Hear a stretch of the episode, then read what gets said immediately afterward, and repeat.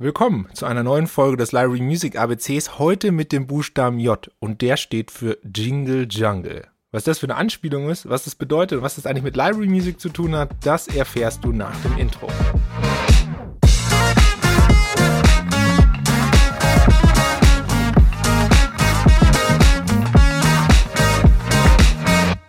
Jingle Jungle. Das ist eine kleine Anspielung auf die Popkultur und ich starte diese Folge mit einer kleinen Überraschung. Naja, nicht mit einer kleinen Überraschung, sondern mit einer Aufforderung an dich, um eine kleine Überraschung zu bekommen. Also, Jingle Jungle, was für eine Anspielung steckt dahinter? Du kriegst noch einen Tipp am Ende der Folge, also hör auf jeden Fall die gesamte Folge. Buchstabe J, Jingle Jungle. Ist es eine Wortschöpfung? Also frei übersetzt könnte man jetzt Jingle Jungle als sowas wie klirrendes Geklimper bezeichnen. Es hört sich jetzt nicht gerade schmeichelhaft an, oder? Und genau dieser Ruf haftet der Library Music lange an. Und in manchen Köpfen ist es leider immer noch so. Und dabei sieht die Realität oft ganz anders aus.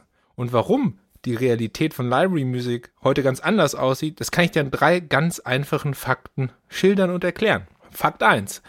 Library Music wird oft von den gleichen Komponisten und Produzenten gemacht, die auch für aktuelle Popproduktion oder Filmscores verantwortlich sind. Für sie stellt Library Music nur eine weitere Möglichkeit dar, ihrer künstlerischen Schaffenskraft nachzugehen. Und äh, das Schöne dabei ist, Library Music bietet eine extrem hohe Freiheit, was das angeht. Fakt 2.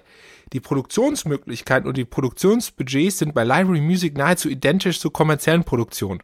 Ja, jetzt werden die einige Kopfschütteln, weil das Budget bei kommerziellen Produktionen ist natürlich höher, wenn man das Marketing mit einbezieht, was natürlich bei Library Music nicht der Fall ist. Es gibt da Ausnahmen natürlich auch trotzdem noch, keine Frage. Wenn wir jetzt zum Beispiel einen Score von John Williams nehmen oder Hans Zimmer, klar, da ist ein höheres Budget im Spiel. Aber selbst hohe Produktionsbudgets mit großen Orchestern können in der Produktionsmusik gefunden werden und sind tatsächlich keine Seltenheit. Fakt Nummer drei. Die Studiomusiker, also die Instrumentalisten, die Library Music spielen, sind oft auf den großen Bühnen zu Hause. Sie touren, treten vor ausverkauften Hallen auf oder sind absolute Experten im Umgang ihres Instruments. Und oft sind dabei viele exotische Instrumente, die manch einer von uns gar nicht kennt. Und genau bei diesen Instrumenten sind sie absolute Experten und als Studiomusiker in vielen unterschiedlichen Produktionen gebucht die machen wirklich nichts anderes und können das halt richtig gut. Es gibt also kaum einen Grund, Library Music als klirrendes Klimper zu titulieren. So als Jingle Jungle. Ja, Library Music kann vielmehr eine berauschende musikalische Wirkung haben, da sie teilweise von den Besten ihres Fachs gemacht wird. Und genau diese berauschende Wirkung, das ist der Tipp, den ich dir mitgeben will, um das kleine Rätsel um Jingle Jungle zu lösen. Wenn du weißt, auf was ich hinaus will, dann schreib mir auf LinkedIn.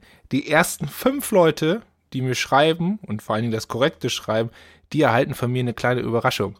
Und die hat's wirklich in sich. Da wird's bei dir jingeln. Und wenn diese Folge bei dir irgendwie gejingelt hat, dann darfst du mir natürlich gerne eine Bewertung auf deiner präferierten Podcast-Plattform dalassen. Das würde mich freuen.